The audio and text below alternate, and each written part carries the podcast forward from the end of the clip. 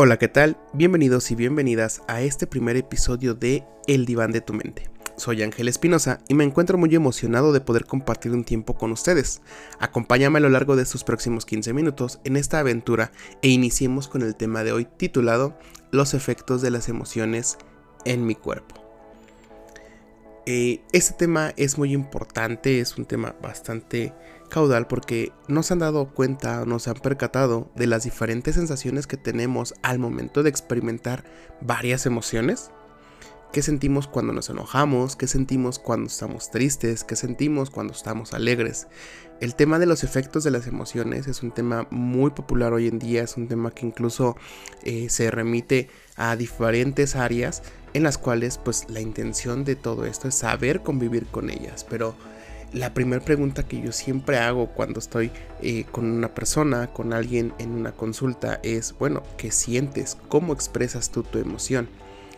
Las emociones es algo natural de nuestra vida, es algo natural de nuestro cuerpo y aportan la habilidad o la conducta necesaria para poder actuar en determinadas situaciones. Recordemos este pequeño pensamiento, esta idea.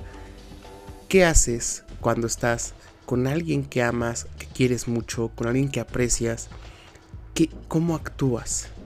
¿Y qué representa para ti dar esa emoción de amor? ¿Cómo te sentiste en aquella situación en donde todo parecía no tener solución, en donde pareciese que no había hacia dónde caminar? ¿Qué sensaciones estaban llegando con tu tristeza, con tu miedo? ¿Qué era lo que dominaba y qué era lo que te hacía sentir de esa forma? Pues bien, esas emociones tienen un efecto en nosotros, normalmente inmiscuidas en conductas, en acciones o comportamientos que afloran al momento de estar. ¿No les ha pasado esas ganas de llorar por esa tristeza que tenemos?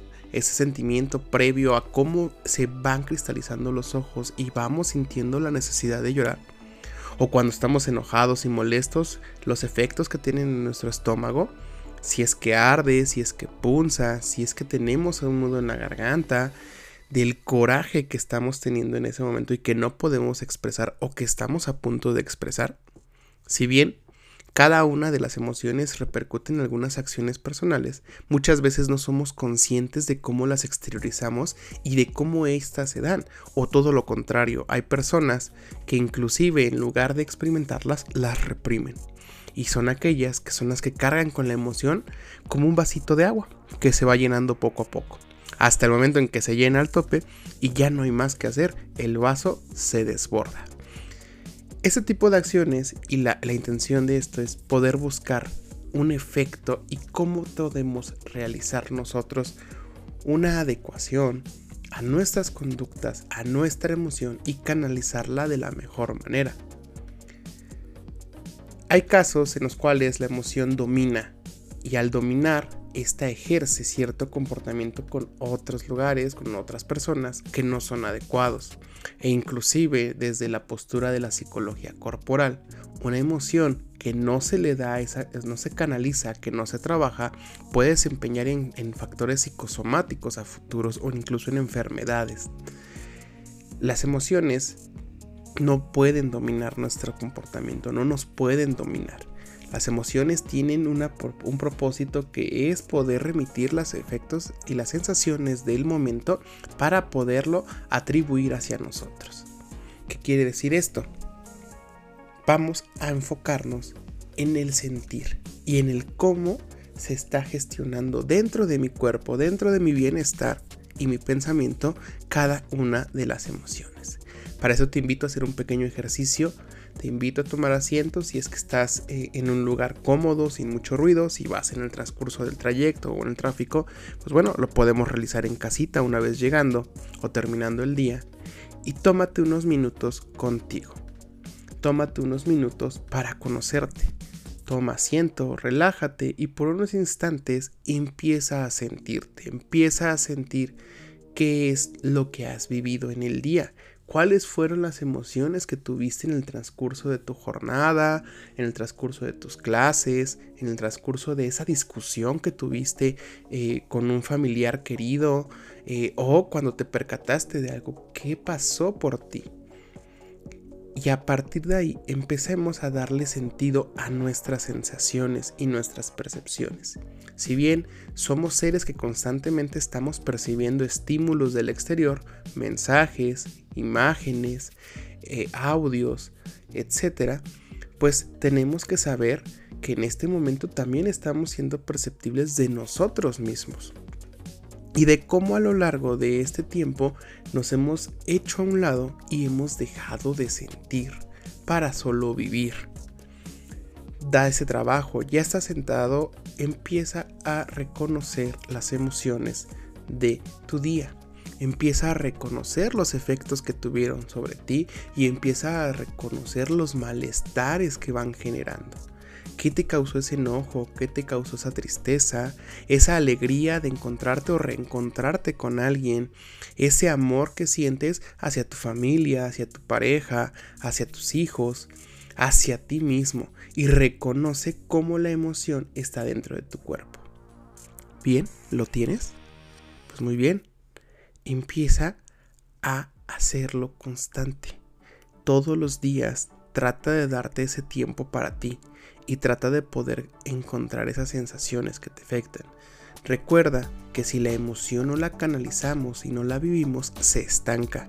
Y una, emoción estancada es una emoción que va a generar un efecto en tu cuerpo, que va a generarte algo a futuro y que no queremos que sea así. Queremos canalizarla, que cumpla su función y que salga de ti.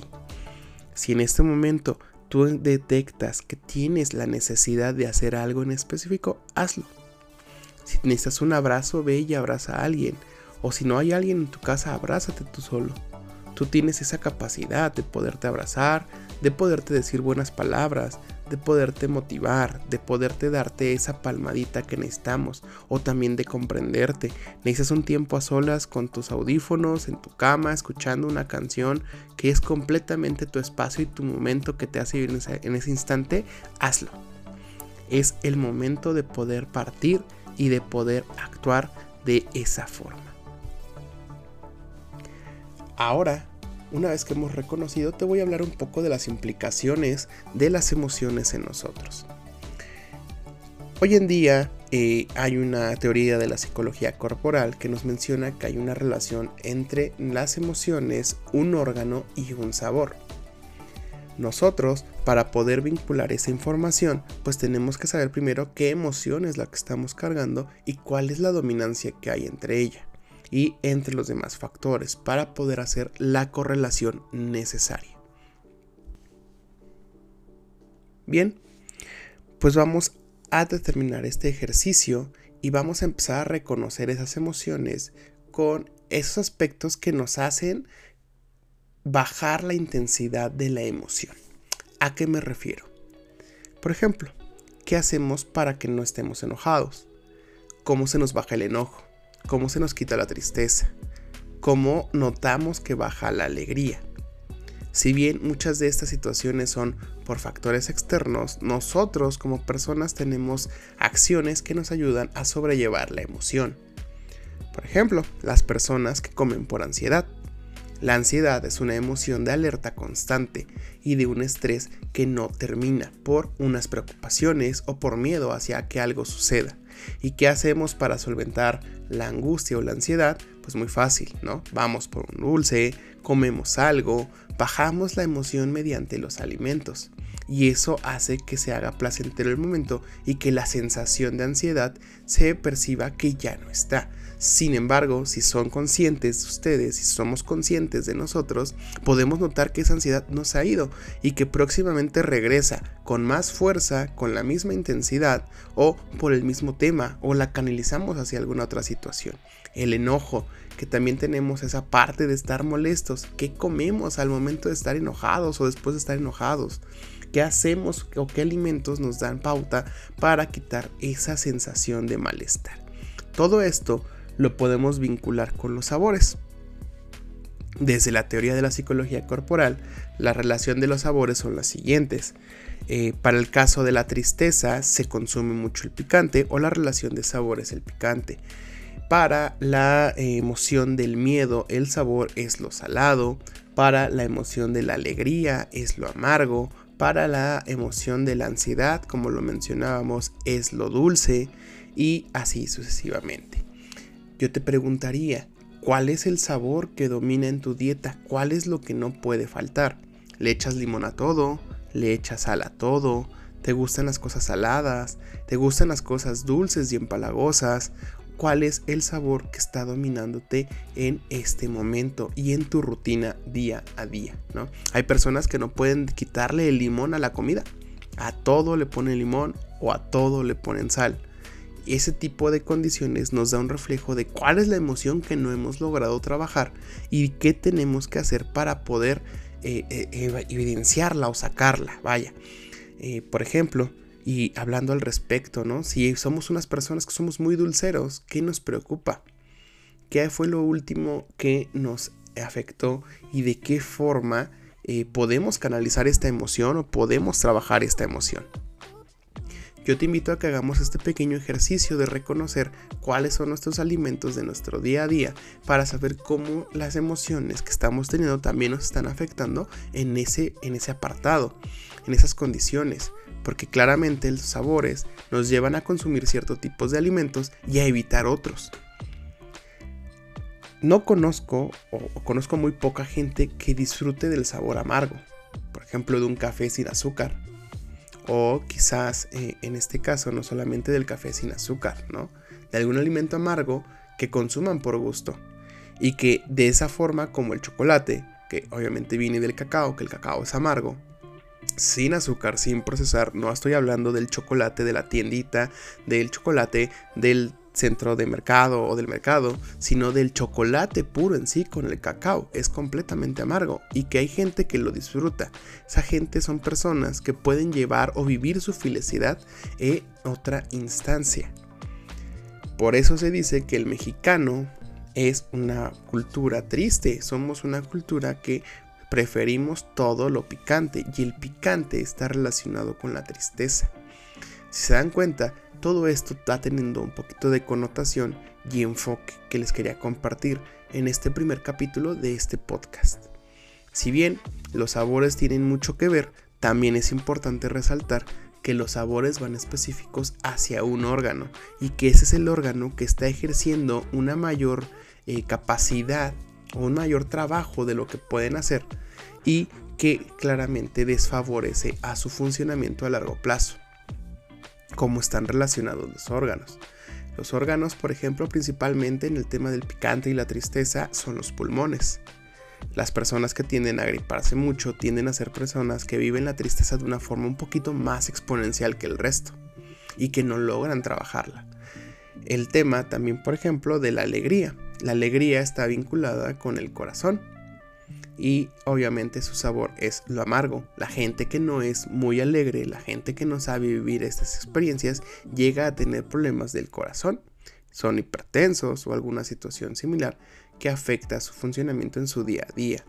También tenemos el, enojo, el enojo que tiene mucha repercusión en el estómago, en el hígado, eh, que está asociado hacia los sabores ácidos, pues claramente pues repercute en personas con gastritis, en facilidades que tienen ya problemas en su hígado y pues claramente genera alguna afectación en su sistema.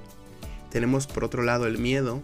El miedo es una emoción dominante y que también se repercute por el sabor salado y ella es canalizada en los riñones. Entonces, normalmente las personas miedosas consumen mucha sal que tiene mucho significado ¿no? a nivel médico. Eh, claramente pueden detonar en problemas en sus riñones. A futuro, claro está. Y así podemos ir viendo la correlación de las diferentes emociones con los diferentes órganos que al final influyen en nuestro día a día. Mi pregunta para el cierre de este podcast es ¿cuál es la emoción que te domina?